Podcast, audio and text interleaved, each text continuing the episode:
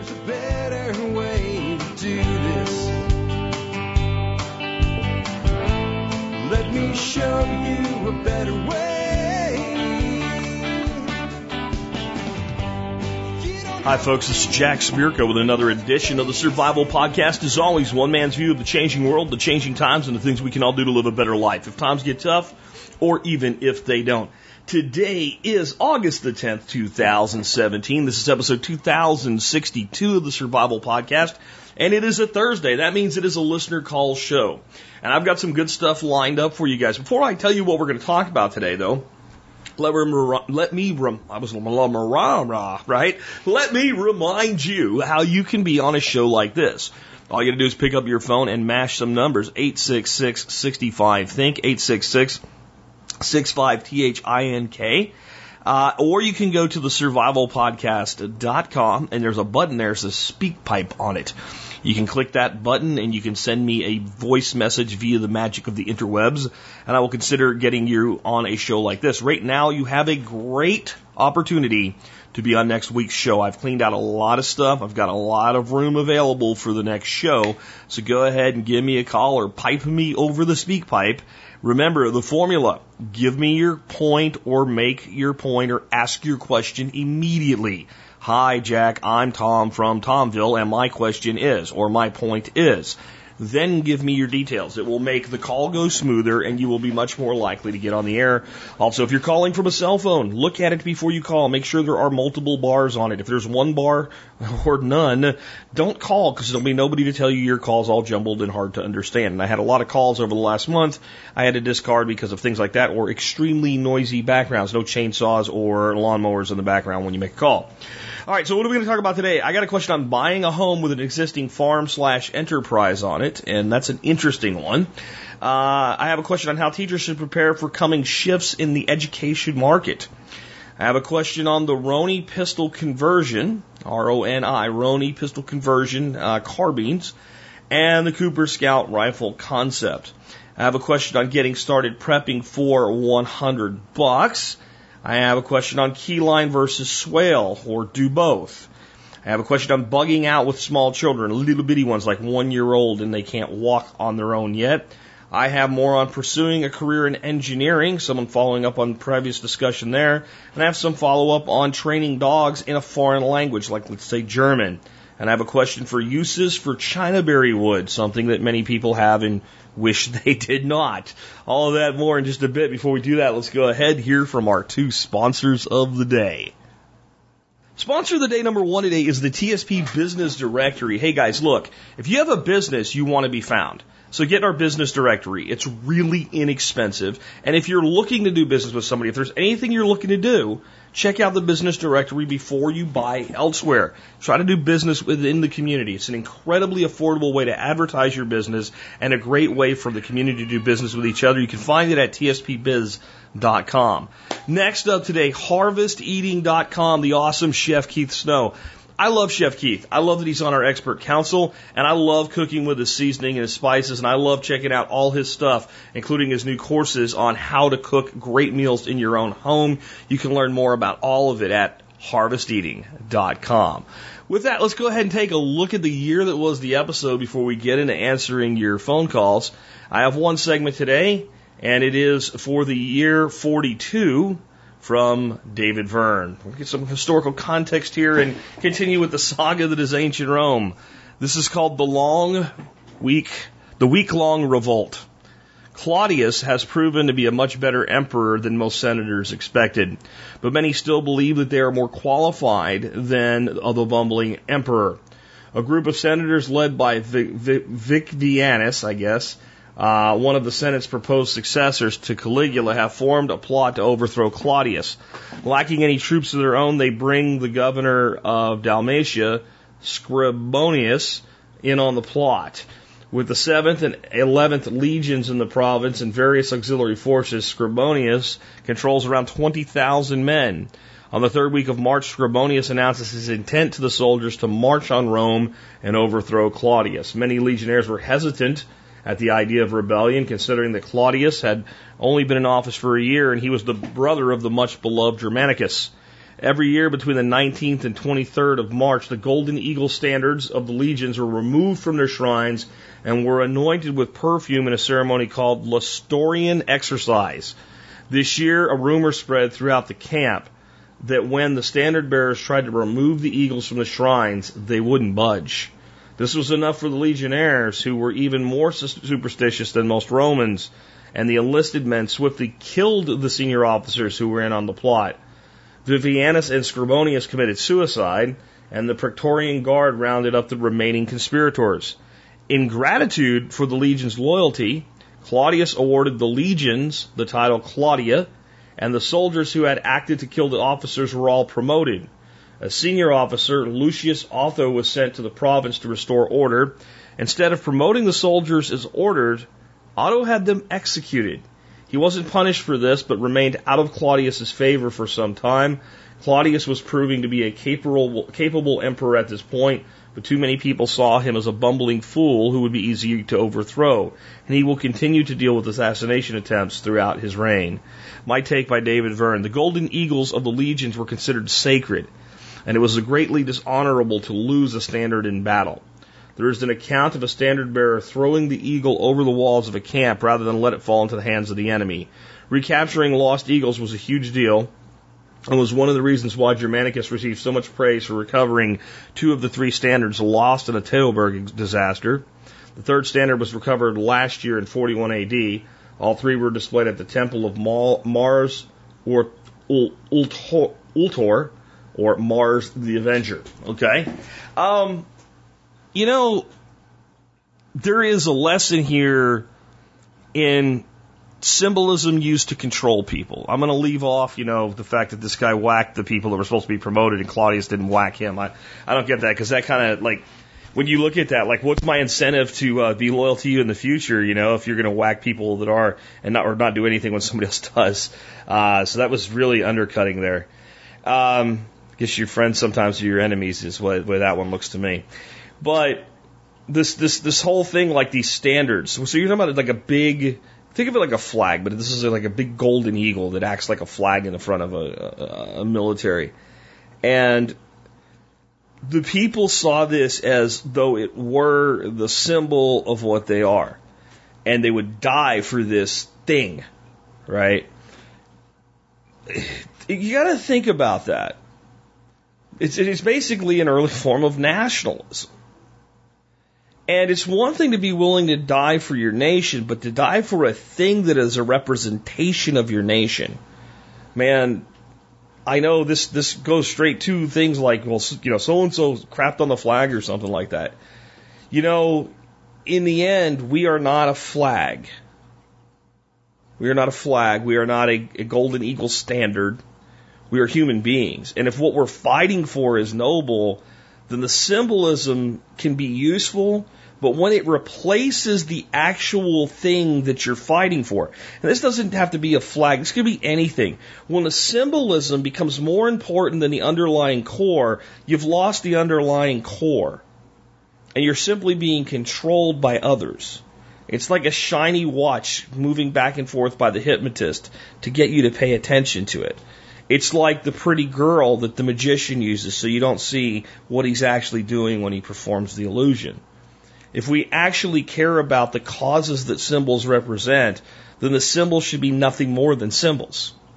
My take by Jack Spirko. Um, with that, let me remind you guys that you can help support the show by joining the Member Support Brigade. And if you do that, not only will you help support the show, you'll also get discounts to over 60 different vendors for things you're probably buying anyway. Use a couple of those a year and your membership will probably pay for itself and you'll be supporting the show. And I again want to just say a thank you to all of you that have been members in the past or are currently members or are considering becoming a member because without your support, we couldn't really do the show. That, is the way that we pay the bills around here. Uh, you can learn more by going to the survivalpodcast.com and clicking on members or the MSB banner in the margin to your right. All right, with that, let's go ahead and get into today's show. Uh, first call I have for us for, for you guys today is on buying a home with an existing farm or enterprise on it. Let's go ahead and hear that call now. Hey Jack, Eli in Illinois here. What kind of things should we look out for in buying a property that has an existing agricultural business and or operating homestead attached to it? We'd love any kind of tips you have for this sort of thing as your comments on real estate are always super insightful. Details. We did very well in our starter house and the area we live in is red hot right now. We're thinking of selling to buy more land and get started homesteading and potentially working towards some sort of agricultural based side hustle. This led me to looking for properties that already had some of this infrastructure in place, and we found a farm that has an operating apple orchard and cider business on it. Initially, this seemed pretty awesome as we'd have trees producing fruit from day zero instead of planting a bunch of trees that will take years to mature. The problem is they're obviously including the value of the orchard and the cider business in the price of the property. This puts it way out of whack when it comes to comparables in the area, even if the valuation of the business and property as a combo deal is fair. It seems like this will really complicate dealing with appraisals and getting a mortgage. Anyway, we're not committed to this specific property at all, but it raises an interesting question of whether or not it's worth paying a premium buying an existing operating homestead or farm setup versus just buying some land with a house we like and building everything from scratch. Also, if you have any other thoughts that pertain to this sort of thing, we'd love to hear them. Thanks a ton, Jack. You're the best. So here's the interesting thing about this. Every single potential buyer is going to have that same issue when it comes to purchasing the property. Now, there are a couple things to consider here. Number one, I would reckon, now I could be wrong, but I would reckon in this this situation, the property is probably uh, agriculturally zoned. And as an agriculturally zoned property, one of the bad parts of this is like if you think you're going to do a Fannie Mae, Freddie Mac type, you know, FHA loan, it's it's it's not going to happen. You can't do it. You cannot finance with an FHA loan, or as far as I know, a VA loan, or even a conventional loan, an agriculturally zoned property. And this is one of the reasons that you need to be careful if you're seeking agricultural exemptions on your property because it will inherently limit your market. Okay? You're going to have to get an ag loan, which is, you know, you can get a 30 year note, comparable interest rates. It's not a horrible thing. Uh, but you're going to have to provide probably a bit more uh, income based documentation and things like that. They are only going to appraise the property, though, even with that, to a limit on how much the value of the commercial enterprise is. But it can be included because you're buying an agricultural property and you intend to continue agricultural purposes on it. So it might actually aid a little bit with the appraisal. Exactly how much, I don't know, but it will some. And we learned this when we were looking for a property and we found a property we were interested in buying that turned out to be agriculturally zoned. We also learned something else. Let's say you buy an agriculturally zoned property and you don't want to continue with the agricultural production on the property and you want to rezone it as common residential so you can solve this problem whenever you turn around and send it someday. It's difficult to do and you may end up owing back taxes on it for five years or more that were exempted by putting it back into that position. I find that to be asinine because the property was agricultural during that period, and they should be happy for you to do it because guess what? Your taxes are going to go up and they're going to get more money, but apparently that's a thing too. However, let me speak to this more from a standpoint of a general observation with real estate. As long as a property is sufficiently high enough to make a cash buyer unlikely, a property that underappraises is an advantage to the buyer and a disadvantage to the seller every stinking time. Now, when you get real estate markets that are white hot, and you end up with a property that's going for let's say $110,000 and it on paper is worth $90,000 but you've got into a market that's so hot that people are actually cash buying houses at that price which is what's going on with little small 1300 square foot houses and smaller around here right now due to new zoning restrictions and things like that. That's not the case because some buyer will show up with the money when you move into more expensive properties where the likelihood of a cash buyer begins to dwindle very, very quickly, and in my estimation, now there's different parts of the country, but from what I've seen, you know, there's not a ton of cash buyers the, to begin with, you know, at $100,000, but there's enough there to disrupt the market. As you cross that, that threshold of about $150,000, the number of people willing to buy a property for cash drastically goes down. However, the number of people willing to make up the difference in cash kind of hangs on for a while. It, it depends. But a property like you're talking about, it may be very difficult for anybody to come up with the differential in the price. And if that's the case, sooner or later, if the seller actually wants to sell, they have to have a come to Jesus moment and you can negotiate with them and drastically reduce that differential. Another option that may be considered would be to split the entities. Understand this. If they have, you know, so and so cidery or so and so farms LLC, the business is not the property. The business is the business and the property is the place that the business does business. And if you're doing a significant amount of business as an agricultural concern, in general, what you do is as the property owner, you leased the property to the agricultural concern. In other words, you lease it from yourself. And that allows you some tax advantages that I won't get into right now, but it also maintains the status of the two entities being separate entities.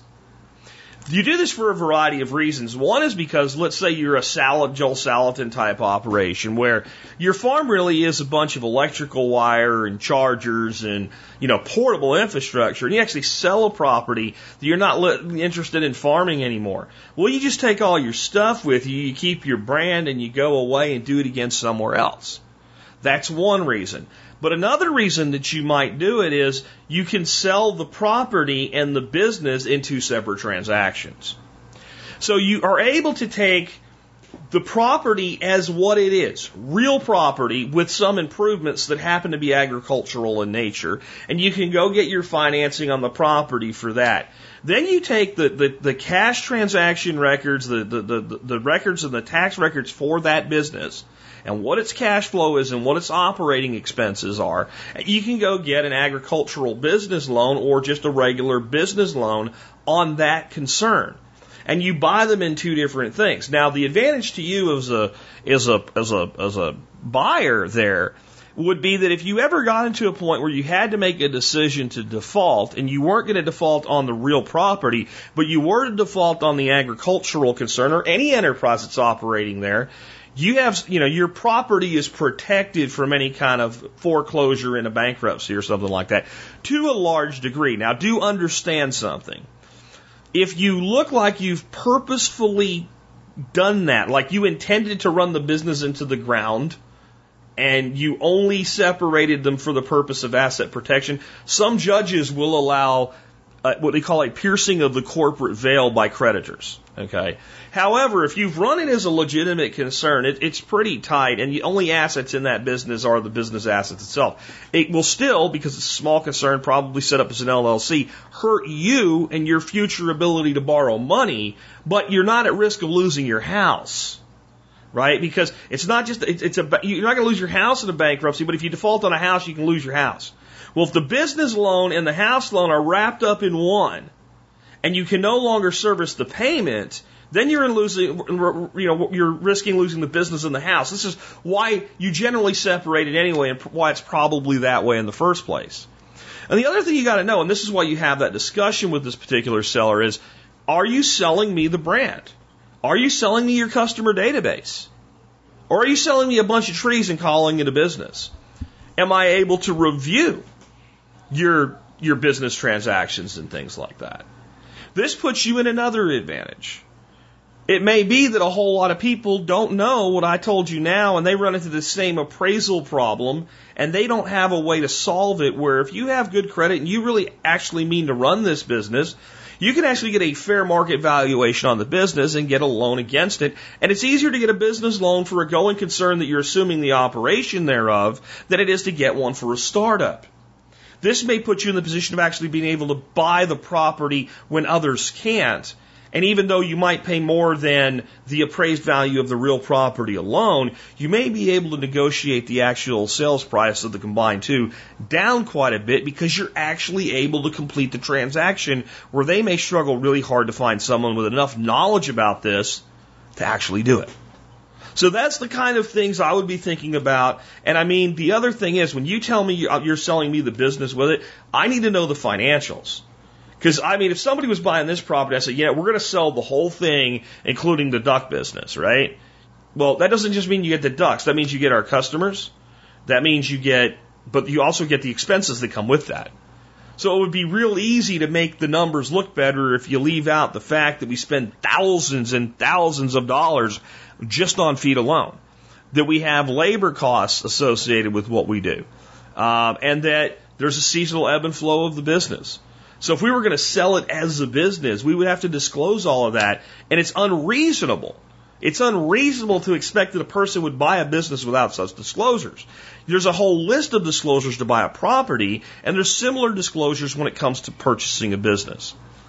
So I would have to actually say you have to break it down that way. You have to actually get a valuation of the business because you might find out that they do a lot of business, but they're making no money. And I don't just mean phantom tax losses, they're not making any money. They might not be making money for shit. And you need to know that because if that's the case, then you play freaking hardball and you buy the property for the property's value plus just a little bit. And then you see if you can turn the business around, but you're not stuck with the cost of absorbing it.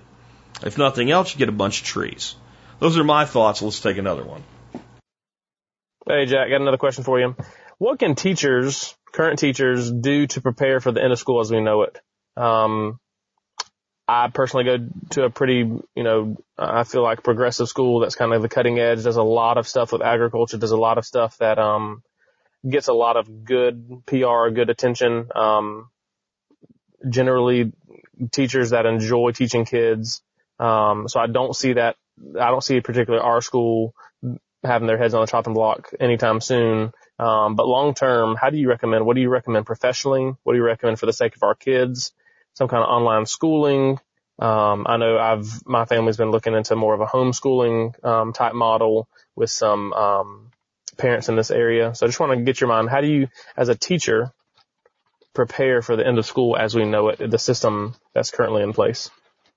Okay, first I want to kind of give some people that maybe are new to the show a little bit of background information on what I've said about the education system. Basically, I feel that the education system as we see it and know it will crumble to the grounds within 20 years. It may actually take a bit longer than that though for the what you call the government education system, the public education system, K through 12 stuff.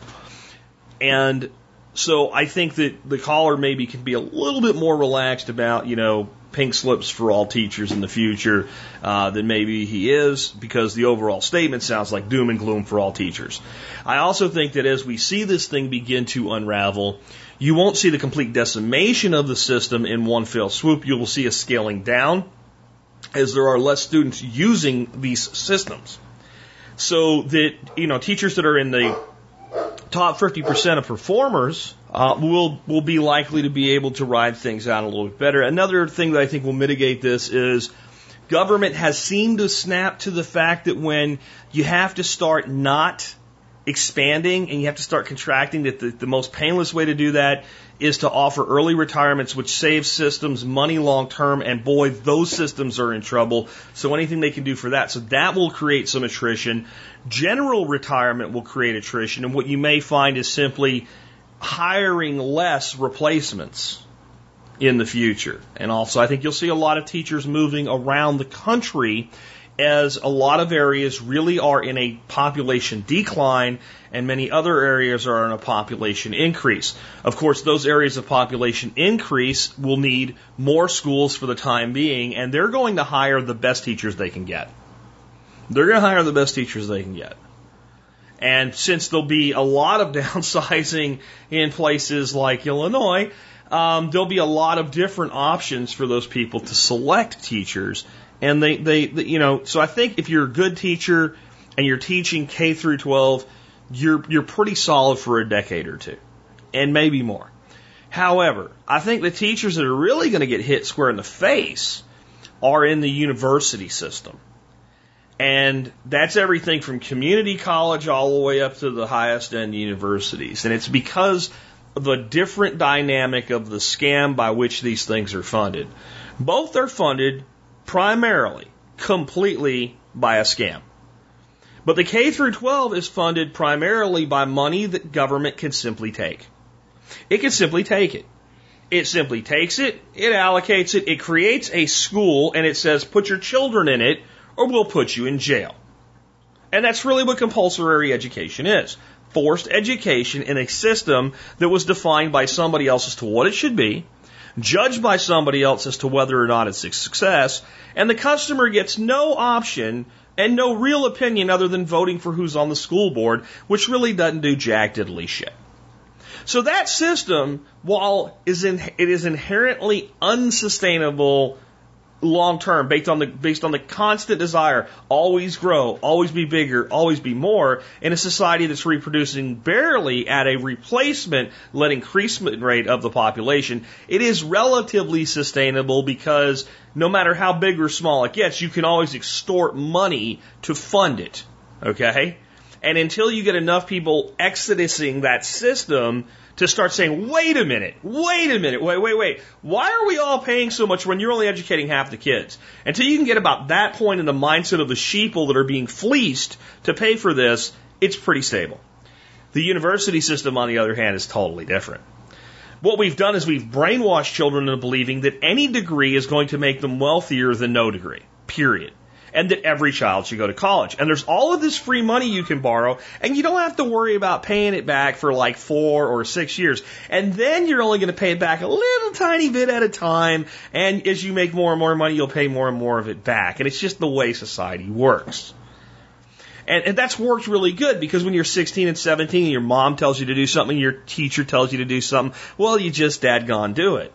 But there's way too many kids right now that are in their teens that are looking at the kids that are only 10 years older than them and saying, what the hell? All these people are saying they can't find a job and they're broke and they, they can't pay their debt and they're telling me how bad it sucks and you want me to go do that too.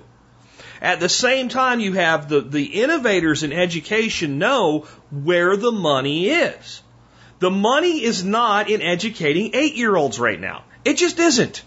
Because there is a viable alternative with a completely government enforced monopoly, and the person's paying for their kid to go to fourth grade or fifth grade or sixth grade, whether or not they send them there. There's nothing, they don't get anything for removing their child from that system and putting them somewhere else. They don't get any kind of a rebate or tax cut. So you're asking them to pay twice. And even though you can deliver a better product, it's a tough sell. But when you got a young man or a young lady who's 17, 18, 19 years old and has just wrapped up high school and they're trying to figure out what to do with the rest of their life and they're being told to go $80,000 to $100,000 in debt to get a degree and they don't even really know what they want to do yet. And you can say to that person, hey, you know what? Come to our coding camp and we'll, t- we'll teach you how to c- do computer coding for 2500 bucks. By the way, after that camp, here's all the companies that'll give you a starting job. Whoa. Wait a minute. Now, not everybody's going to do that because coding takes skill, right? I could set up a basketball camp and I could put 20 people through it, all pay me the same money, I'll try just as hard. The really great athlete's going to come out of it better than the shitty athlete or the non athlete or me, right? I can't play basketball. You want to talk about white men that can't jump? I'm all over that like snake on shit, guys. I'm the white guy that can't jump, not a basketball player. But it's not just coding that's like that. More and more, we're getting more and more options and opportunities for people to develop their education. More and more, we're developing online colleges. Now, the problem right now is they're charging almost as much money as, you know, on campus colleges, but you don't have the living expenses and the restrictions. You're buying more an accredited degree. So that says somebody says this is this is good enough, and you're getting the flexibility, and it, it it makes it more possible for people to go to work and go to school at the same time, and things like that. So that's a big competition. But I think you're going to see more and more companies saying, wait a minute, wait a minute. What we really need is people that can do these things and that's already happened with the creation with things like Udacity and other things like that, creating nano degrees for them. But I think you'll see a lot more of this training go in house, where they'll take people that they'll say, well, go learn X, Y, and Z and come here and sit for one of our exams. If you pass our exam, We'll put you through our course that tailors you to the jobs that we need to fill the most over the next five years. And that brings you in at an entry level and gives you an opportunity. That begins competing with the university system. At the same time, you have automation going through the roof and the total number of jobs being available is going to go down. If you have not yet come into touch with that reality, then get into touch with that reality. Okay? It's not like before. I know that it's been said, I'm not young, okay? I'm not old. I feel like I'm not old, I'm not young. I'm middle aged, right? So I've been through this before. I remember people saying all this stuff in the 70s and 80s. They said the same stuff. I understand that. And other people said, no, but there'll need to be people to program the computers and repair the robots or whatever. And you know what? You could look at it, even as a teenager, I looked at it, well, yeah, of course. When I look at it now, it's totally different. So as the job market dwindles, the, the, the motivation to go get a degree so that you can get a job when there's less jobs than there are people begins to affect that sector even more. So that's the totality. Now, with all that said, what should you do if you're a teacher? I think you should make yourself the best teacher you can be. And I think you should start looking for some sort of entrepreneurial activity, opportunities, side hustles, etc. I think you should develop true curriculums and true lesson plans and figure out what you can do with them. I think you should break from the mold that is what your school does. Because if you're creating if you're creating curriculums and, and lesson plans that are identical to what you're doing in school, only, you know, there's different content, but exactly the same format, etc., instead of becoming innovative with it and developing something that people will get excited about, then I think, you know, you have, you, you're just trying to replace a cog with a cog. So, if you think about it this way, back when motor cars were first being made, they weren't trying to replace a horse with a better horse. They called it a horseless carriage because that's what people understood. But make, make no mistake about it, they were trying to replace the horse, and they did. Right? Well, there's still horses around. Yeah, you go look at a picture of the streets in a major city in America in 1895 and tell me the horse is still around like we're talking about. Okay? It's not. It's not. So if you are an educator, what you're trying to do is replace the current educational paradigm with a totally new educational paradigm. And I think you should keep teaching in your schools as long as it's fulfilling. As long as it pays the bills and you don't hate it. You know, I mean, it's a job, it pays well. Um, you're going to probably get some part of your retirement. Uh, definitely save for your own, but at the same time, you should be using the opportunity you have of watching what doesn't work in your system and, and, and changing the things and creating your own system that does work. And stop frustrating yourself and trying to shove it into your school system. Certainly offer it, but when they tell you to go away, say, okay, I got three months out of the year, I don't work for you. And I think teachers, you guys have the, the greatest entrepreneurial opportunity of any group in society. Quit telling me how much you work. You don't work that much. It's a total bullshit lie. And I'm not putting you down. I'm just, I'm doing the math and you guys should be good at math. You don't work that much. You just don't. And if you're, if you're upgrading papers till midnight, you're doing something wrong. Fix that shit. Figure it out and then apply it to your own systems. And that's what I think you should be really doing. The other thing is you're a teacher. The problem is teachers are like typecast actors, right? They, when you apply for a job, well, it's a teaching job.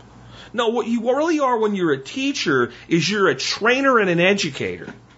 And there's countless opportunities in corporate America for trainers, for learning plan developers. So see, uh, find the things that are available. We have corporations that over the next 20 years, while they're going to be getting rid of half their workers, have to completely develop new training systems for the 50% they're keeping. Now, the problem is a lot of people that know how systems work don't know how to teach people. So that's another opportunity. I think what my big advice is is find out all the opportunities that entail educating and training people. Whether it's developing your own stuff for homeschoolers, whether it's developing your own curriculum to help people get jobs, or whether it's developing a skill set and being able to market yourself to various employers and say, hey, I can actually develop training programs in your company using my educational knowledge. By the way, I've already researched your company and know you're working on X, Y, and Z. Here's my initial ideas for those. That's how you go. By the way, that's not just for teachers. That's how you go to an effing job interview. Not, well, I'm really dependable and I work hard and I can learn whatever you teach me and I did really good at this last job. I know your company. I know your pain points. I've already started working on it for you. Give me a job and imagine what I can do. That's just kind of a little advice for everybody in this one. That's kind of how I see the sector, where it's going. I hope that helps. Let's take another one. Hey, Jack. Jacob here in Michigan. Curious on your thoughts on two gun topics. What's your thoughts on Colonel Cooper's scout rifle concept? And on an unrelated note, the CAA Roni Glock pistol chassis, pistol rifle thing, whatever it wants to be summed up as. Thanks. Well, I'm, I'm probably going to piss a lot of people off with my answer on one or maybe both of these. Let's start out with Colonel Cooper's scout rifle concept. Let me tell you something. Colonel Jeff Cooper is an amazing guy, and he was extremely influential in the development of a lot of things in firearms. And is probably probably most known, at least when it comes to rifles, for the scout rifle concept. So I'm going from memory here. If I get a technical detail wrong, don't flame me for it because it ain't really going to change my opinion if I am off by a little bit. I believe the specs that Cooper gave were the rifle needed to be no more than one meter long, so that's 36 inches, so it's a carbine. Um, it had to be less than 6.6 pounds unloaded with everything, including the optics on it. And the optics were to be a low power scope, two to three power, and forward mounted. That means that they were mounted in front of the, the the the the, bolt action, and it was also supposed to be a bolt action rifle. Though there have been made with semi-autos, and I've even seen them done with uh, with lever actions. And that was so that when you're working the bolt and when you're loading it, say with stripper clips or anything like that, you have full access to the bolt. Plus you have the forward mounted scope, so you have more peripheral vision. And with a low mount scope, faster target acquisition. Additionally, the scope should be on some sort of a quick remove mount so that it can be quickly taken off of the weapon, and the weapon should have a rear aperture sight all the way back by your rear eye because that's actually just a better sighting system altogether. Uh, and then, you know, could be used in iron sight configurations. So that's the basic concept. Here's why I don't really like it. If you shoot one and you like it, then what I say doesn't matter. So don't get your panties in a wad, okay? Because I know whenever you say something like, I don't like this, it's a well proven platform, people go all ape shit about it. Look, my first problem with it is that the forward mounted scope inevitably screws up the balance of the rifle.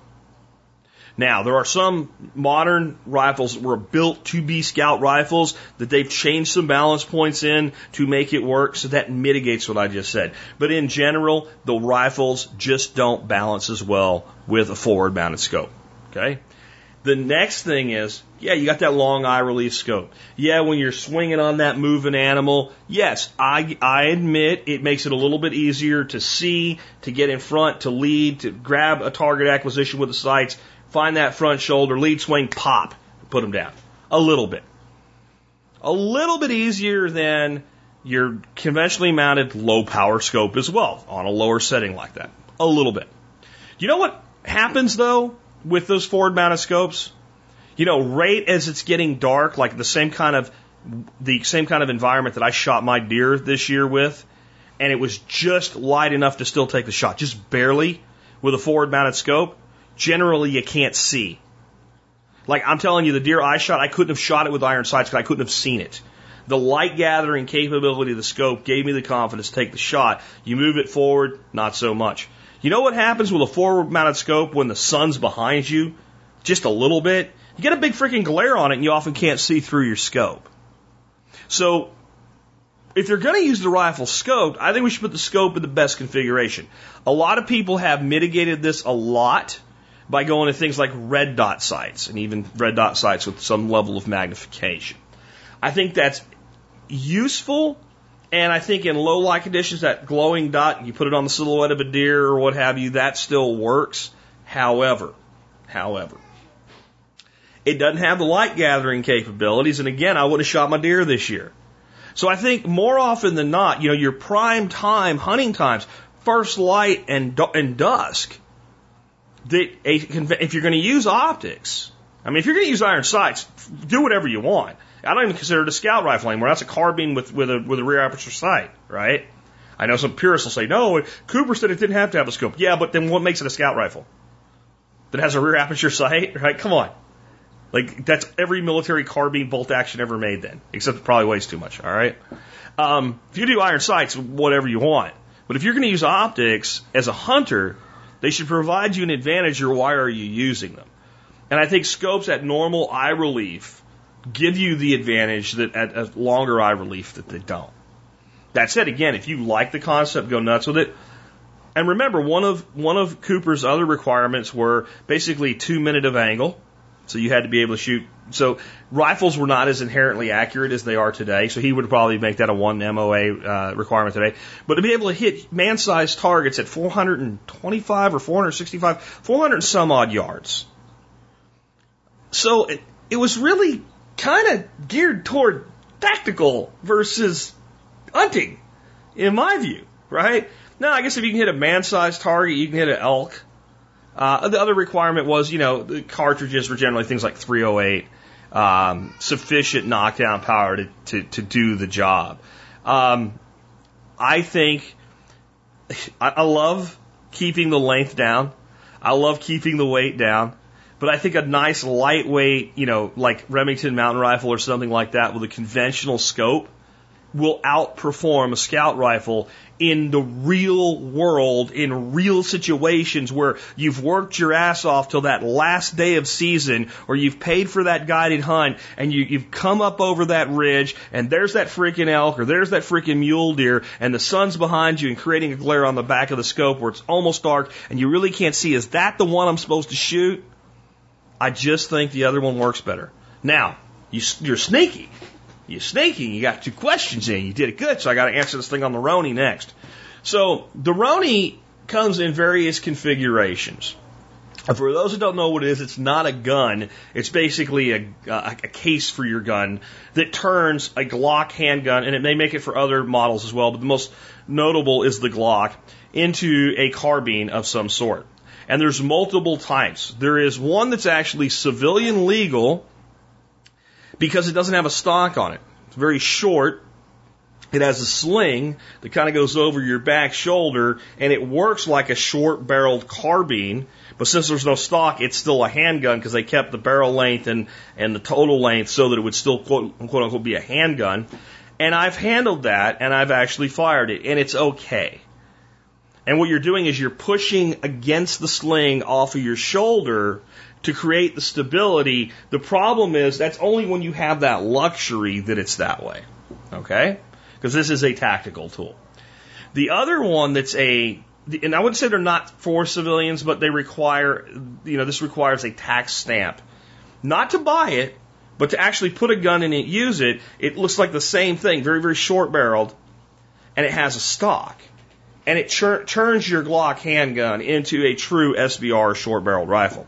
You can own the Roni and you can own the pistol, but the minute you put it in there, you've manufactured a new firearm when you did that, and you have to have your tax stamp, and that goes with all the waiting and stuff. And that was really built for law enforcement use. That's why they went with the Glocks first. That's what most departments are standardized on, so that an officer could have that, or an operator could have that in their vehicle or in their kit, and need to need to go to a carbine and just drop their sidearm into it, and boom, they were ready to go. Then there's the latest one that I know of, and it might be the one that you're asking about. Uh, Roni has come out with a, they're calling it a pistol carbine civilian model. Um, and what it does is it comes with basically a 16 inch barrel for your Glock. And swapping a barrel on a Glock is so easy, even I can do it. And it's the same type of case. And now you have something that's long enough when assembled to be considered a carbine, a true carbine, not an SBR short barreled rifle, hence needing no tax stamp and having a 16 inch barrel, hence needing no tax stamp. So when that's configured that way, okay, you're good to go. Now, I have a little bit of concern by some, you know, federal Barney Fife wanting to go by the letter of the law that if you See, if you have that Glock with that 16 inch barrel mounted to it, it's it's a it, it, it is now a problem because it no longer qualifies as a handgun and it no longer qualifies as a rifle because the barrel's too long and the overall length is too short because federal gun laws suck. However, you have to be a real prick to go after somebody for something like that. And I, there's a video I saw of it on YouTube. I couldn't find it today, but a YouTube video where the guy has it at the range and he pulls it out of the case with the barrel attached to it and actually fires it. I think that technically would be a violation of the National Firearms Act. Yeah. I know it's stupid. I'm just telling you. Uh, you'd have to be careful with it. And basically, when you read the instructions, it's like Roni knows this, and they basically say, well, you, you, you put the barrel inside there. And then you take your Glock and you assemble it inside there, and it's designed so that you can do that.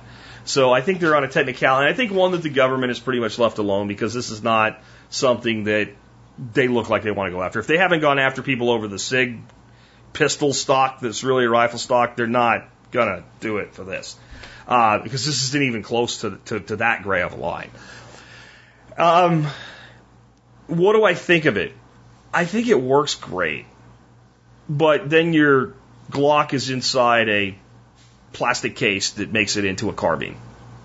I think you're into it for, you know, 400, 500 bucks or more for the Glock.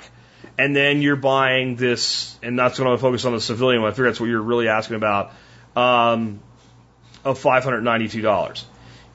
And my understanding is that's made for the seven, the Glock 17 and the 17C, so you're you're not going to throw your you know your your somewhat compact you know Glock 19 in there, which I think is what a lot of people have. I don't know if they make it for the 19, but I haven't found that uh, available for sale yet.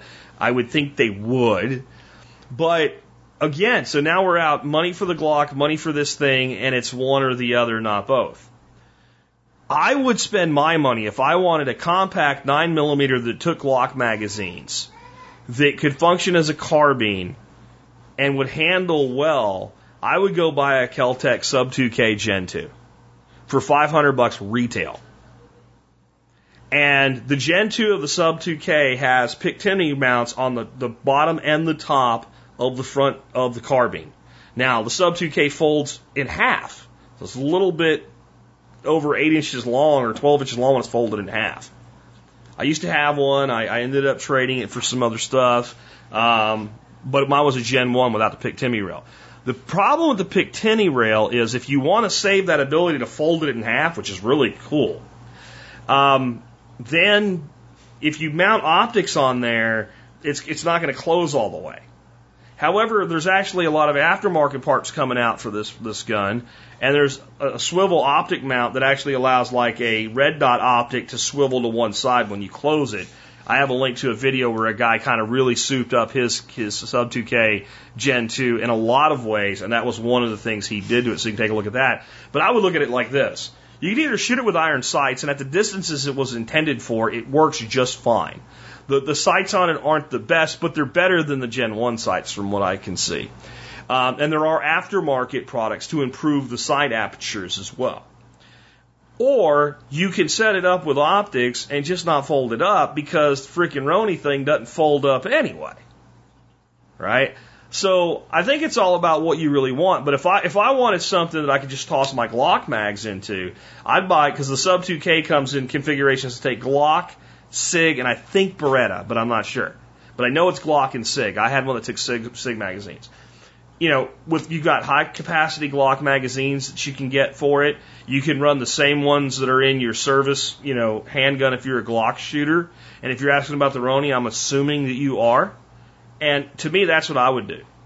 And there's other options with the sub 2K as well. You know, we can go to like a 40, uh, 40 Smith and Wesson in the sub 2K, and basically you have performance beyond that of a 10 millimeter handgun when you do that because of the added velocity that you get out of that barrel. So that's if that's how I would spend my if I'm gonna spend five six hundred bucks so that I can have a pistol caliber carbine that works with my Glock magazines, I'd rather still have my Glock and the carbine and have the ability to move the magazines back and forth. The only problem is Keltec is stupid, and whenever something gets really, really uh, popular with them, they don't do a good job of keeping up production, so it might be hard to find one.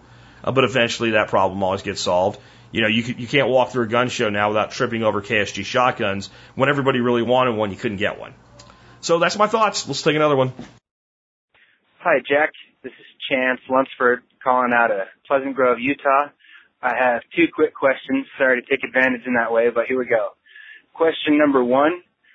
If you were starting at zero in your preparations and you had $100 to spend right now, what would you recommend that people spend their $100 on to get going immediately?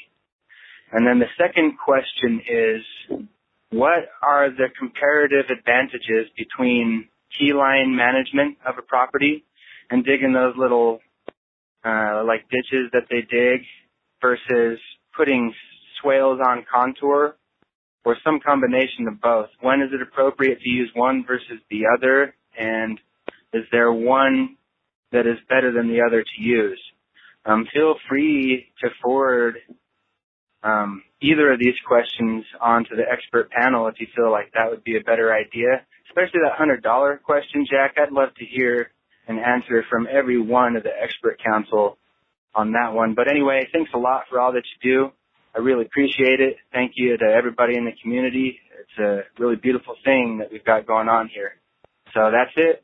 Have a great day, and I look forward to hearing from you if I do. Goodbye. You guys are tricky with the two questions this past round of questions. Um, let's start out with the hundred dollar one. I might do what you suggested, and I might do like a panel answer on that. Maybe even turn it into like a whole show all by itself or something. What would you do with a hundred bucks to better your preparedness? However, my instinct is to say if you only have a hundred bucks to invest in your preparedness, put it in a savings account or a jar on top of the refrigerator. I mean, seriously. Now, I know you're probably asking the question a little bit differently. Like, so I'm answering it literally. You're probably asking it more like, if you could only have one gun and it could either be a 22 or a 12 gauge, you know, which one would you pick and why? Because you're never going to really be in that situation, right? So, with that in mind, I would say that the first thing I would do is all the things that you can do for free.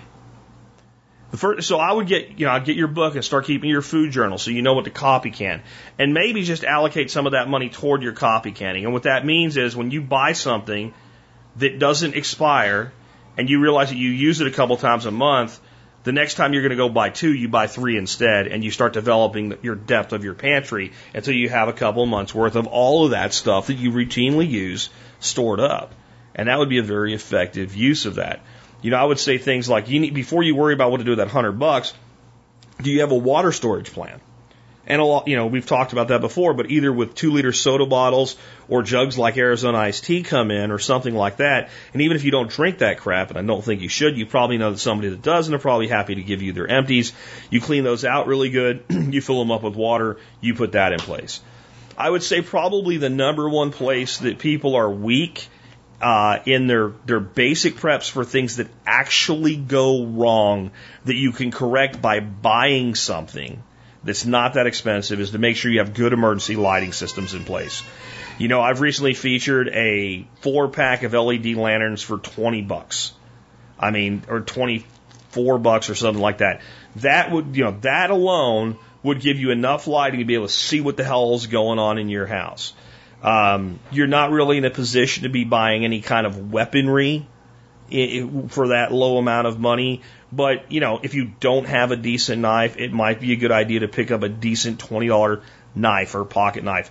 Build out your everyday carry would be another option. I have a real hard time pinning down to exactly what I would recommend the person did because the first thing I would know is what have they done? What have they done? You say start from zero, but there's, there is no starting from zero. As long as you have a house and there's stuff in it, you're not at zero. You have extra clothing. You just haven't set it up so it's ready if you have to leave. That doesn't cost anything, right? Um, if you if you have food in your house, you have a reserve. If you couldn't leave your house for two days, you're not going to die unless you live in New York and you're a kitchenista. By the way, that was an old story covered like eight years ago, seven years ago, these bimbos that live in New York City and they keep their shoes and their clothes and their ovens and their refrigerators because they have no space for that stuff and they, they don't work. Like, unless you're one of those people, most Americans could easily go a week or two at home and you're not going to starve to death. Uh, so, I mean, the other place that people are usually weak is, is financial reserves. They don't have enough money saved up to deal with shit that actually happens. So I would say like if you if you have no money saved up, then that hundred dollars is your first hundred dollars that you saved. If you have, you know, two months salary saved up in a reserve bank account or something like that, and you have a thousand dollar general emergency fund, and now you've gotten to a point where you have a hundred bucks to start investing in your preparedness, what I would tell you to do is the first thing is to do a good audit of your preparedness, which again doesn't cost anything. Figure out all the things that don't cost any money and do those. And by the time you get to the point where you're actually starting to spending money, that hundred dollars will probably be five hundred dollars or more. That's my thoughts on that. Now let's go with the keyline swale question. Man, I'm not going to give you a full answer on this because it'd be a full episode. So I think there's, I guess we could just describe what these two different things are. So a swale is simply a ditch on contour. And what that means is that ditch is level. The bottom of that ditch is level, the back of that ditch is level. And that means that when water falls into that ditch, it is going to spread out evenly across the system. A keyline system it builds everything off of the key point on the property, which is way too complicated to try to explain. But if you don't have an identified key point on the property, then you do not have a keyline system no matter what you do. It's not a full keyline system. But in general, these systems use more of a plowing feature, furrowing feature that runs slightly off contour, going from about 1 to 3% grade. So 1 to 3 inches fall across 100 feet. All right? And what that does is it, it also spreads the water out, but it specifically moves the water from the valleys to the ridges to a preponderance to the ridges. So more of it gets to the ridges than is in the valleys. And that spreads the moisture out, in theory, a little bit better than swales. Now, I've seen systems that use both swale and keyline plow, and I've seen swales put in on a slightly off contour, i.e., keyline situation. Probably the two people that I think have done the most with PA Yeomans' work who, who created this system is Darren Doherty in Australia and Mark Shepard in Wisconsin. Darren says, there is no such thing as a keyline swale, and Mark Shepard says, bullshit, I put them in all the time. Shepard's an engineer. And I think Mark Shepard might be the only person that's completely read Yeomans' work front to back, page to page, back and forth four or five times, actually understands it all and actually can explain it all. Darren's good. I think Mark's got a better understanding of it. I think did did Yeoman intend that swales be used the way that Mark Shepard uses them? Maybe not, but that doesn't mean that that doesn't work. So when you're looking at mainframe systems like swales and key line systems, you're talking about major alterations of the landform. And if you have to ask which one to use, you probably haven't thought enough to use either one of them yet. And I know that sounds harsh, but it's just reality. Because these are major installations and they're very difficult to put back once you've done them. Personally, now having worked with Mark Shepard directly on a large scale keyline installation, and having worked with many swale based installations, I vastly prefer a swale based design system most of the time. And I think using a swale based design system with something like pl- plowing with a yeoman's plow in between the swales, which is what Mark does, works dramatically well. Mark, however, the, does build his swales, and they're they're fairly small swales, but they are full on swales slightly off contour, usually on about a 1% grade. And that does a lot of movement of water. And I personally, this is personally, and you know, my experience is more than a lot, but still limited, right? Um, feel that you get a better infiltration of water into the landscape with a dead level swale system. And I guess for most people, and, and understand, like, so what is your goal? When you look at systems that Mark Shepard installs or Darren Doherty installs, both using a keyline base to their system, even though they have different opinions on it, they're building agricultural systems, large scale. They're building, you know, distances between tree lines specifically so that if you're if you're cutting hay, you make two passes and you have enough room to turn around and you're done. And then you go to your next paddock or specifically set up so that if you have rows of, of perennial crops in between mainframe trees, they can be stra- you know harvested with something like a straddle harvester. Th- th- these are large scale installations. If you you can do that with swales, but what what happens with the keyline installation is once you form a mainframe component of it, you distance everything off it at a standard distance. And then you make some corrections with what Mark Shepard calls drive through ponds because you're going to not stay on contour that way. It's not the same all the way down. It's done for the purpose of uniformity because that way equipment can do the work. At least that's why Mark does it that way. With a swale, if I say I'm going to put my distance between my swales at 60 feet, what I really mean is that inner swale, right? That's what you call that the in, inner swale, in between the two swales, will have a minimum separation of 60 feet.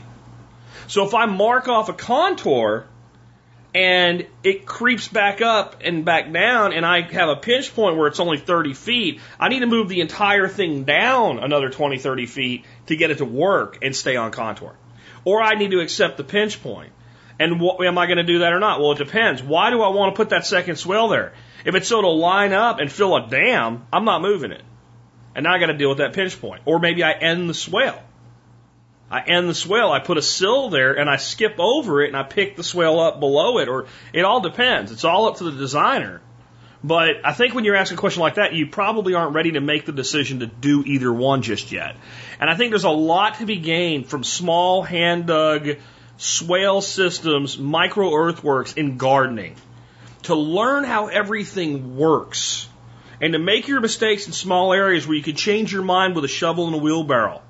Once you start bringing in excavators and bulldozers, you've made permanent land alterations. And if you're not confident in what you're doing, please get some help from a consultant. That, and, and again, should you even do either one?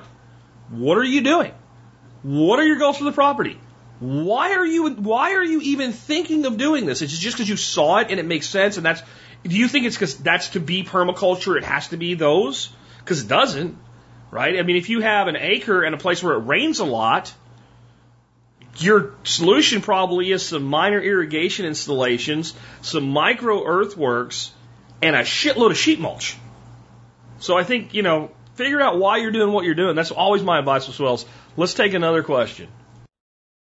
Jack, this is James from Memphis, Tennessee. I have a question about bugging out with small children what sort of accommodations should you make for children who can't necessarily walk on their own and definitely can't carry their own packs? I have three children ages 10, 4, and 1 with another one on the way in November. So pretty soon here I'll have two children the age of 2 or younger and another child the age of 5. What do you suggest for getting out if we need to with them? You suggest the carriers where we can strap them basically onto our backs and would that inhibit our ability to carry a bug out bag? I know strollers wouldn't necessarily be desirable, but any suggestions would be appreciated. Thank you. To drive the point that I'm about to make home, I'm going to turn a question back on, on you. And that question would be, if I was blind as a bat, I couldn't see anything. And some bats aren't blind, by the way. If I was blind, blind as a mole rat, okay?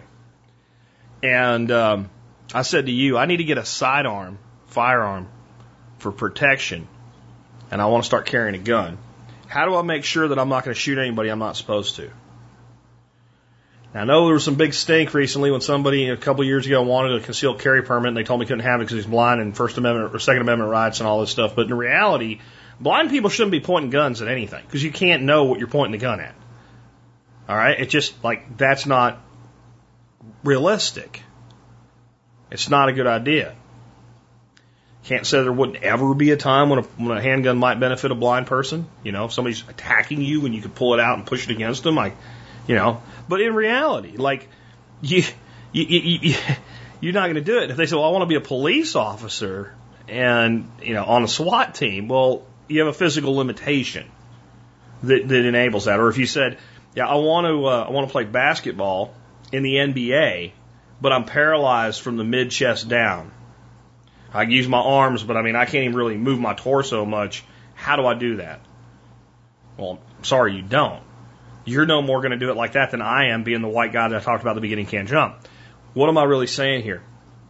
Your children are not going to travel cross country like refugees through rugged territory in some kind of a make believe bug out that's in your head. They're not going to do it. It's not, it, there is no situation in which it's really going to make sense to do that. And there never has been. I want you to tell me the last time in the United States of America there was a need for a mass bugging out on foot. And wherever that was really a good idea. Most of the time when people have to do that, it's because they're in some kind of a dangerous place. You don't take little children to those places.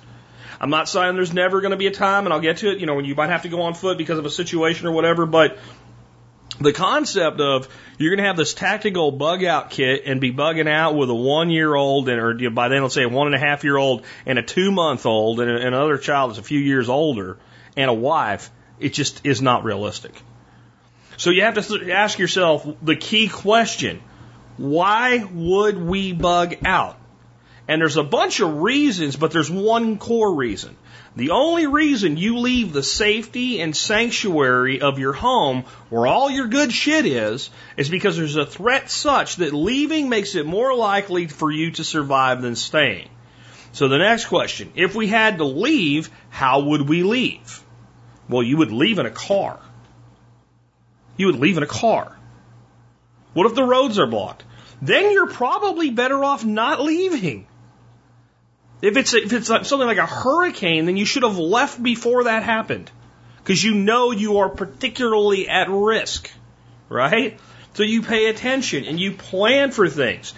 Your bug out bag is to support you for about three days so that you can get from a place of, of danger to a place of relative security. It is not to sustain you long term. That is never what it was meant to be. And it's not practical that it would be. And, if, and even if you were some kind of primitive survivalist, a la Cody Lundin, if you give him a one year old, a one month old, and a four year old to take care of, suddenly he's not super primitive survivalist anymore. He just isn't. So I think that you and your wife should have good, solid bug out kits put together for yourselves, everything you need for your children. And yes, strollers is probably the best thing because what do we prep with? The gear that we use every day.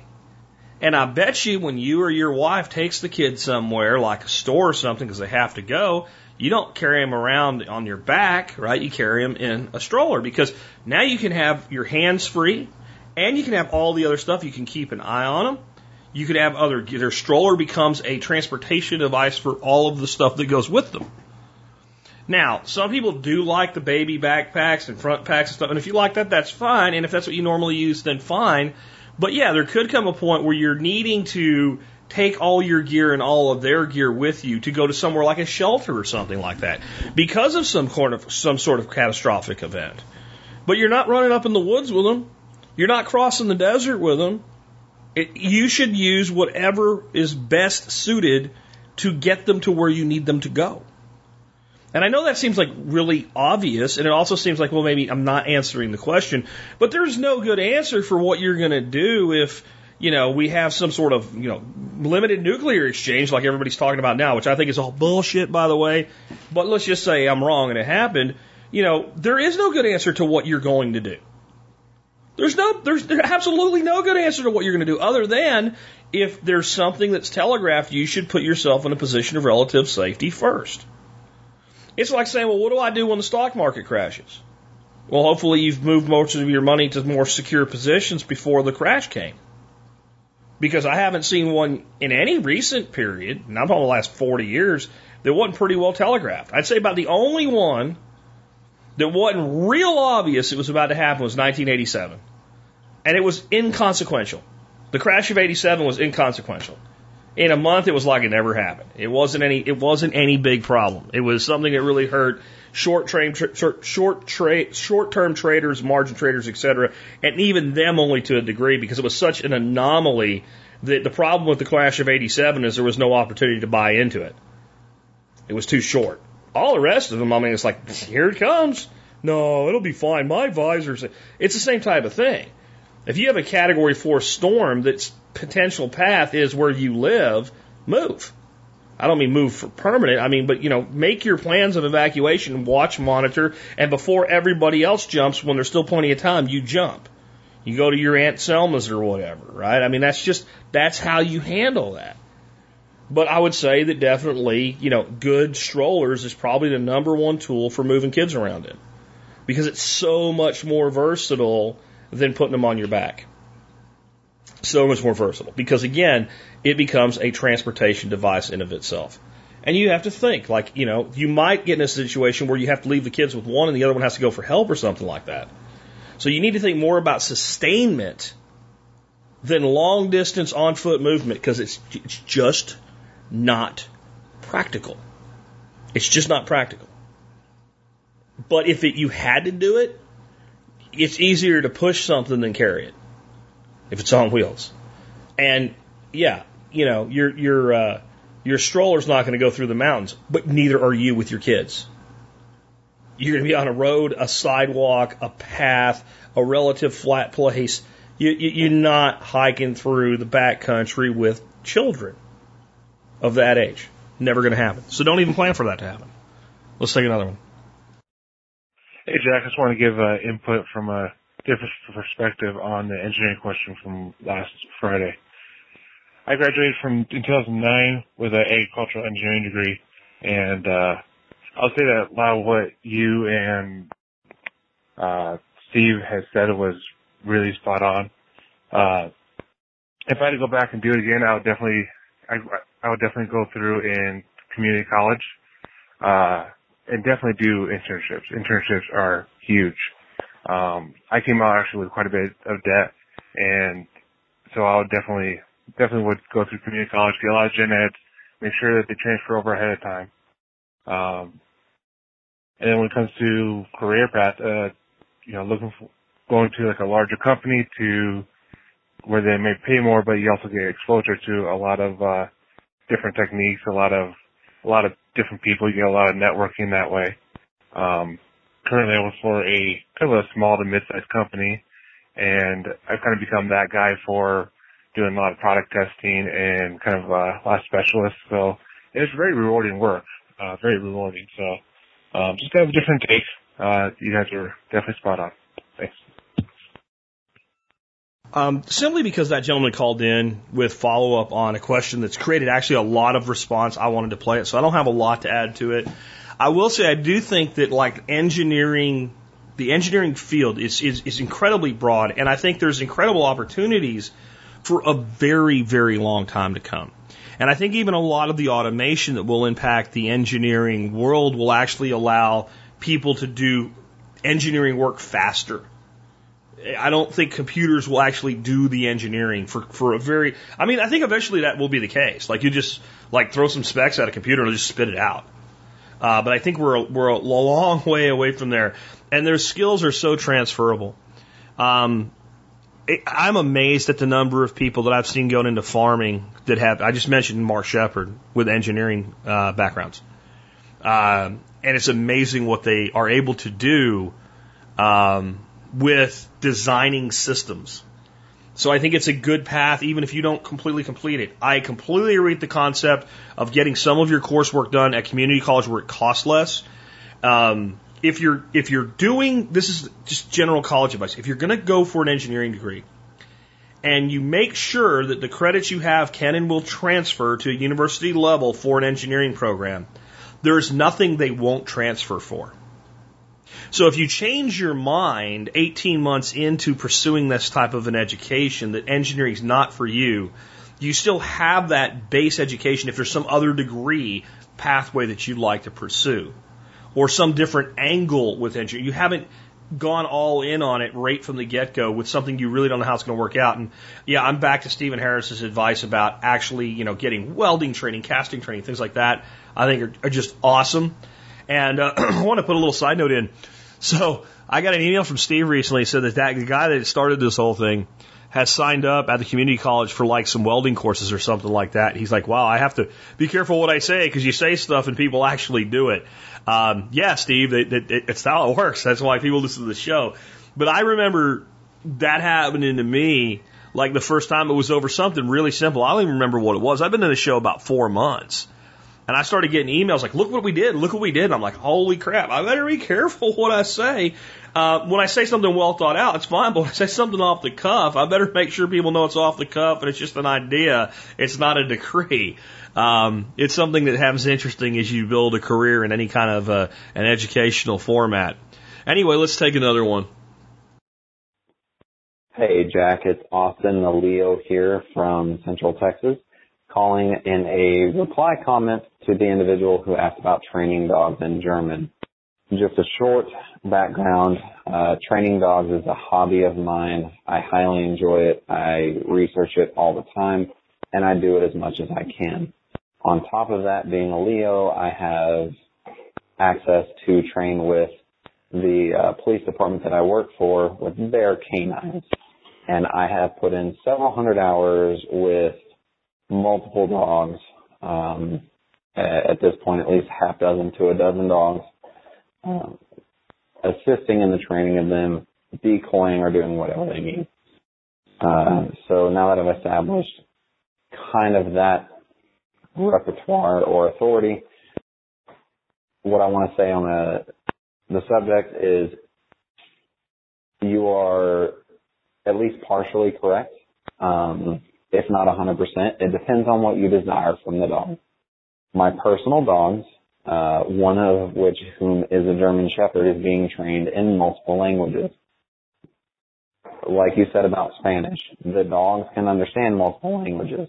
They're highly, highly intelligent. My German Shepherd is being trained in Russian as well as in English. However, his English commands are your common commands. And the best example speaking with a dog trainer that I've ever heard was an individual who got into a wreck while the dog was in the car. And because the wreck, the dog was in a erratic state of mind and was loose. If your dog is trained strictly in another language and that occurs, no one on scene can control your dog. Not even family, not anything else. Nobody on scene can control your dog because it's been trained in another language. You're incapacitated, your dog's running out. It's around a train track. It's the worst case scenario. That's not a scenario that you want to be in. However, you don't want a dog who is trained in, say, bite work or scent work or any job oriented dog coming off of that job unless you personally direct them to. Uh, I can tell you that the three dogs that we have now in my agency are trained in several languages. Uh, the most common that I know of are German, French, and Czechoslovakian. Um, and we uh, we have had all of those dogs at our agency. I personally train the basic commands and obedience just like you said with my dogs in sit, stay, come, heel, place, hey, come over here as your basic English commands. However, it might be beneficial to train your other commands for specific occurrences in a different language. Don't think dogs don't understand. Dogs understand exactly what you tell them and teach them. It comes down to how they're trained. That's just my two cents. As you can hear, my dogs are playing right now. Um, but that's my two cents on the matter. So thank you for what you do. Just thought that I would throw that in from my experience, and you have a blessed evening. It's another example of one I played mainly because the individual put some thought and effort into contributing to an existing discussion that we had on dogs. The original question was basically, you know, someone said that they they'd heard that the you know all the the great dogs are trained in German. uh, especially German shepherds. it's almost like they have a, predisposition to speak German or something. Um, and I, I mentioned some of the things here, and I had specifically stated that I felt that you know it could be a mistake because you need you need the ability of other people to give a dog a command like sit or stay or come. Now, the con- and I also mentioned kind of the concept of like the commands of a law enforcement officer's dog or military operator's dog. You don't want the person that's the target to be able to communicate to the dog with commands the dog recognizes. However, I would say this if the dog's well trained, that shouldn't matter. That shouldn't matter. I mean, like my command for Charlie when he's attacking something, going after something he's not supposed to is break. Right? That's his that's his command, break. I guarantee you if you're coming over that fence, you can scream break till your heart comes out of your throat and all that dog's going to do is keep biting you until you go away. It, it, it, it's, it's irrelevant to him because you're doing something that you're not supposed to do. Likewise, if I'm in command of the dog and you're there and I tell the dog to sit and you tell the dog to stay, the dog's going to sit. The dog knows who he works for. Now, I guess there's a case like the, could the dog end up with the wrong person who then can use the dog? I guess, but I mean, I I think that that's highly unlikely. So I do see it more as a thing for professionals, and if it makes them happy, and if it's that one percent of a one percent of a one percent chance, right, and, and and that's like their final bit of redundancy, uh, fine. But I think for most individuals, training your dog, you train your dog in the language that your home operates in. Um, because I do think dogs actually have greater linguistic, I, I don't know how to say it, greater language comprehension than we think. And if you're using the same language all the way, there's patterns and things like that. And I do think they pick up on certain words that you don't necessarily train them to. And if all the words are in the same language, I think you get more of that. Because, you know, there'll be times that I'm having a conversation and basically I'm going to go out, but I never say out. Because you tell you tell a dog out or outside, ears are up. Oh, we're gonna go for a or you use the walk word. You we're gonna go for a walk outside. Oh shit, you know, like they're like that. But like, you know, we'll just be having a conversation. So I'm like, well, I need to take care of the birds. You know, and maybe it's birds, but it might be I need to take care of the. But he'll hear me say take care of, and he knows. Well, he usually says that when he's going to go out there. So if he feels like going with me, he'll be at the door like, hey, where, where are we going? Right? And I think there is some level of that. And uh, so I, I prefer, I, I'd say 99% of the time you train your dog in English. Um, however, like just for fun, Charlie knows sit. He knows how to sit in Spanish too. He knows dame la mano, give me your hand in Spanish, right? He knows that. And, and it's fun. You can train them multiple commands of the same thing, but they should have a full mastery. If you're going to play around like that, like they should have a full mastery of whatever it is before you use a different word for it. So you use a, a verb and a visual cue. The hand goes out, the dog knows to shake hands. So you say, give me your paw, hand out, dog gives you the paw. When you get to the point where you can say, give me your paw, and the dog puts the paw up before the hand comes out, and you can put your hand out and the paw comes up because the hand's out, and he recognizes both cues, and you say, dame la mano, and put your hand out, dame la mano, mano, and then you can say, mano, and he'll do it.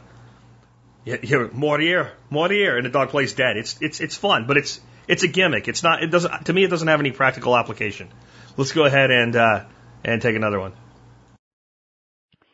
Yeah, Jack, this is Bob up in Llano, and I have a question about the use of a chinaberry tree wood. Uh, detail, I have a large chinaberry tree that blew down in the backyard, uh, and I have a friend who told me that even burning the wood can be toxic.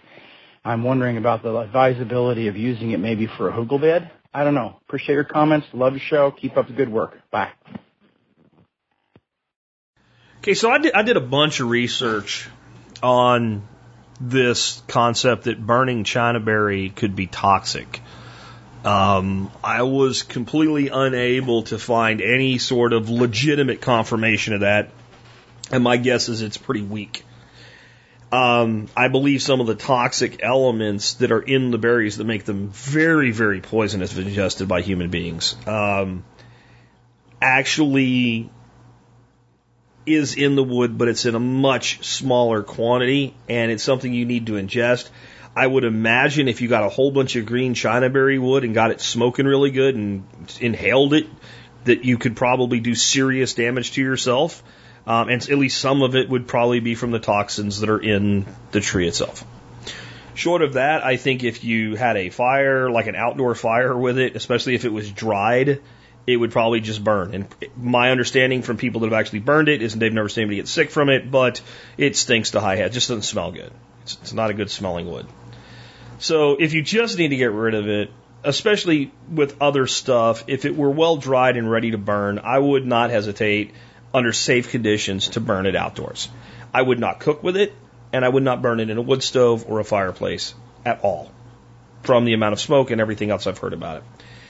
It is actually, though, a pretty fantastic wood. It is actually in the same family as mahogany, though it's not mahogany. It's not as dark, and it doesn't um, it doesn't have the incredible you know depth that mahogany does, or it's, it's nowhere near as hard. But it's a fairly hard wood, and it has some really beautiful grain to it.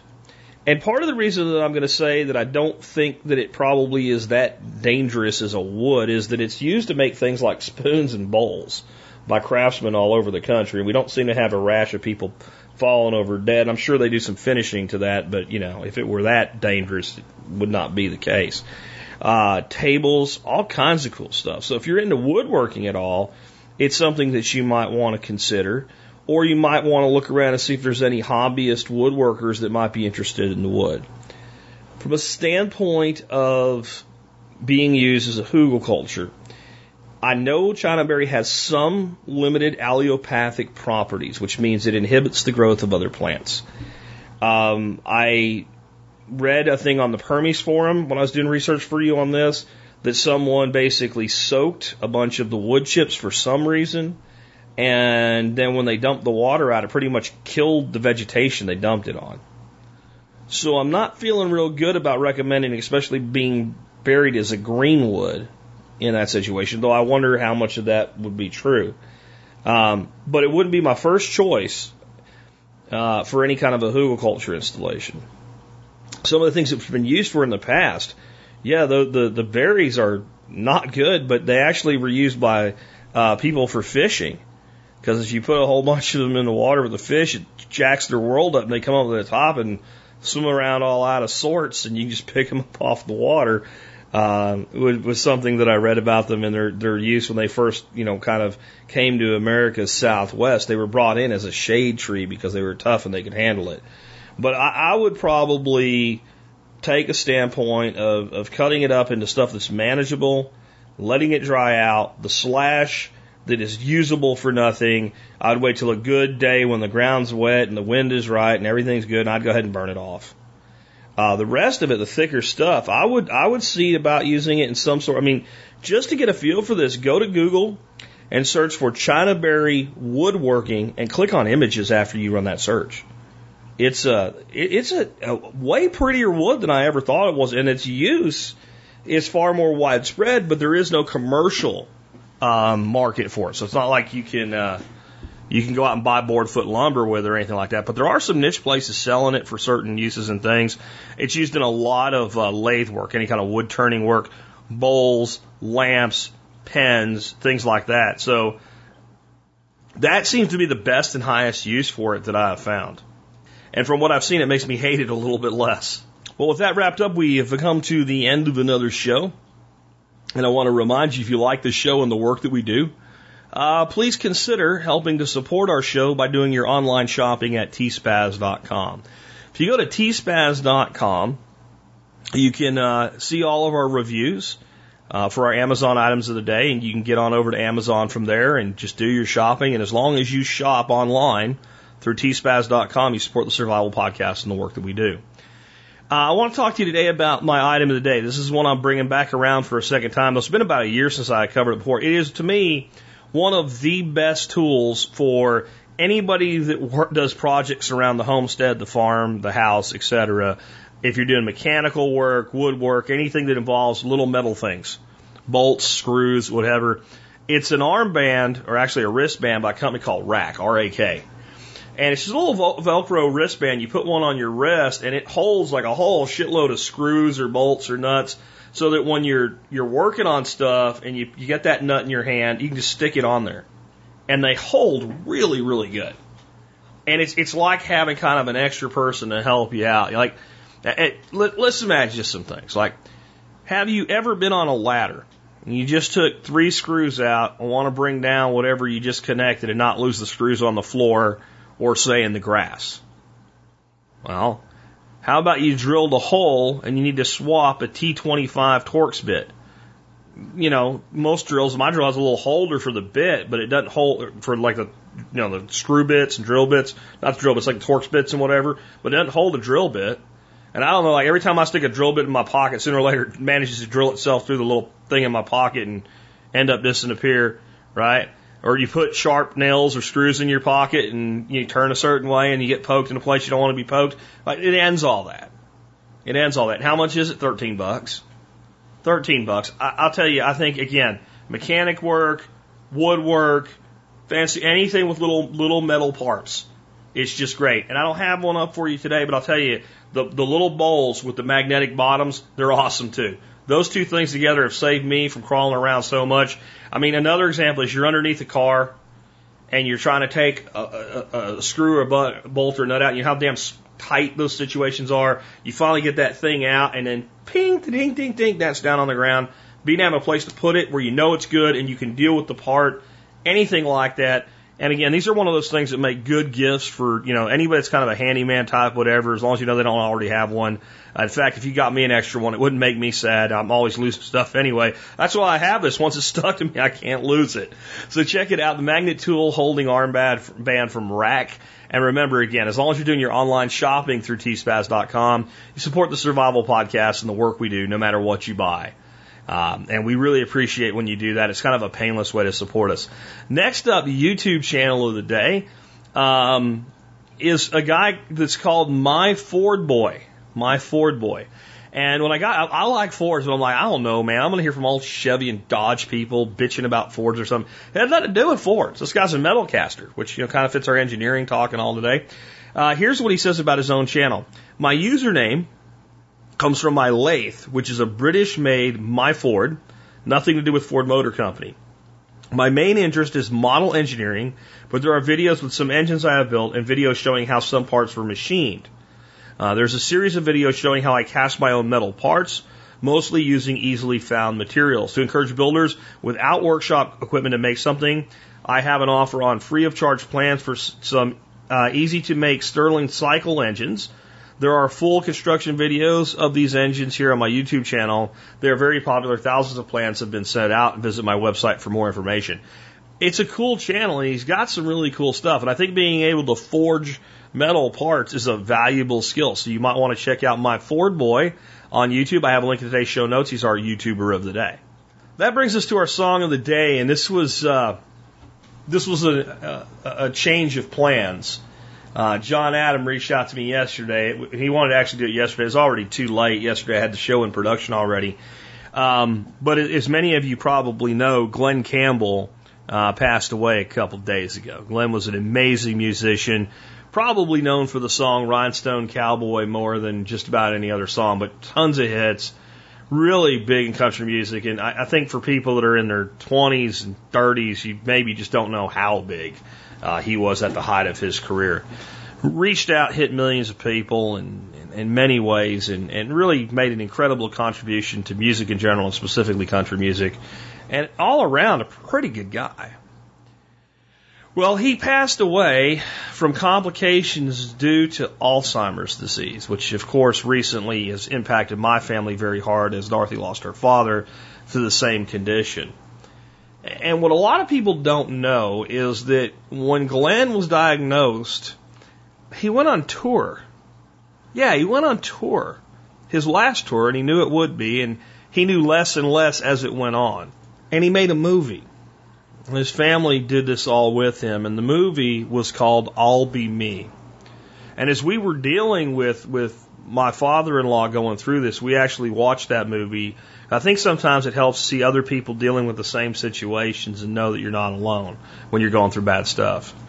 And through this movie, is the disease was progressing, and they were trying to get through this tour and make all the dates they had committed to and get the movie made.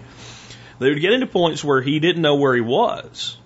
Like he's about to go on stage and he doesn't know where he was. They're like, "We're about to go on and play." Oh, okay. He'd get up on the stage and he would play, you know, his songs perfectly. He would play like the the ripping guitar stuff, complex stuff, perfectly. He had a few moments where he kind of spaced out on stage here and there, and I think the fans were all fine with it because everybody knew what was going on. But the, the the the level he was able to perform at, when five minutes later he didn't know where he was, was unbelievable, and it shows you part of Alzheimer's really hitting you in the short term memory world, especially in that, that moderate mid stage point, which is where he was at during this. Well, they finished it up. He played the song that I'm going to play for you today. And in some ways, it's a, it's a very tough song to listen to, especially if this has touched your life. And it's such a pervasive illness, it's touched most of us one way or another. And it's called I'm Not Gonna Miss You. And this is not Glen at the top of his game. This isn't even Glen as good as he was when he did this last tour. This is Glen at the end. So some of the some of the notes aren't perfect. But the song is so damn deep and it's a great tribute to this man. And the concept is all of this is going to happen, but I'm not really going to know. I'm not going to miss you. Yours is the last face I'll ever see, and I'm not going to miss you. It's incredibly sad and tragic, but surreality. And I'm playing it today at John's request as a tribute to Glen Campbell. But I'm also playing it even though it's so sad to inspire you. As I've always said, none of us know what our life will be like in our last days or maybe our last year or last three years with something like this. Sometimes people get this disease and they go on for 10 years not knowing who the hell they are. Or it could be swift and quick and young. Or it could be, yeah, you could live to be that old man that's 102 years old rocking in his chair and just basically decides, I'm done and goes to sleep and doesn't wake up almost on purpose you know, as peaceful and, and perfect as it can be. We just don't know. It's completely unknown. All we do know, all we do know is what we have now and the opportunities that we have now to make the best use of whatever that time is. Like I said, I think it'd be it'd be a thing that would make people maybe value their lives and their time a little bit more if everybody was born with a great big jar and in that jar was a bunch of marbles. And those marbles were the number of days you had. And every day, when you got out of bed to be able to go do anything, you had to pick a marble up and put it in your pocket. And when you went to sleep that night, it just vanished. And you had to pick another one tomorrow. In the beginning, unless something really tragic awaits you young, that jar wouldn't even seem like it's beginning to get empty at all. But I think by the time you got 25, 30% through that jar, you'd start to realize the finiteness of that jar. Well, most of us are more than 25% through our lives. The jar is 25% empty or more. And whether you know that jar is there or not, it's going to get a little bit more empty every day. And that's not something to be sad about. I don't think life would be as amazing as it is if we didn't have that harsh reality awaiting us at the end of it we wouldn't have the impetus to live life with passion and pursuit of the things that we have passion for. But it seems like we've become disconnected with that reality. Don't be. Don't be, because the clock ticks for us all. Be connected with it. Pursue your passions. Build your life. Take care of your family. With that, this has been Jack Spirko with another edition of the Survival Podcast help you figure out how to live that better life if times get tough or even if they don't.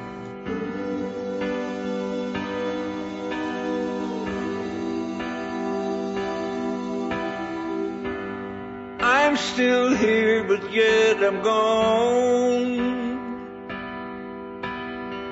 I don't play guitar or sing my songs. It never defined who I am. The man that loved you till the end. You're the last person I will love. You're the last face I will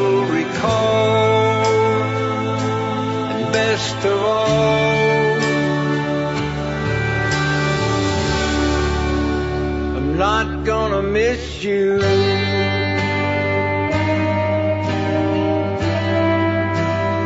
Not gonna miss you.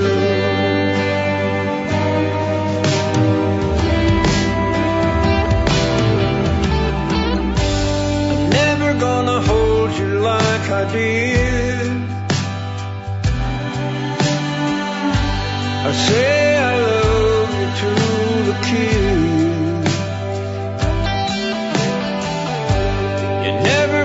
see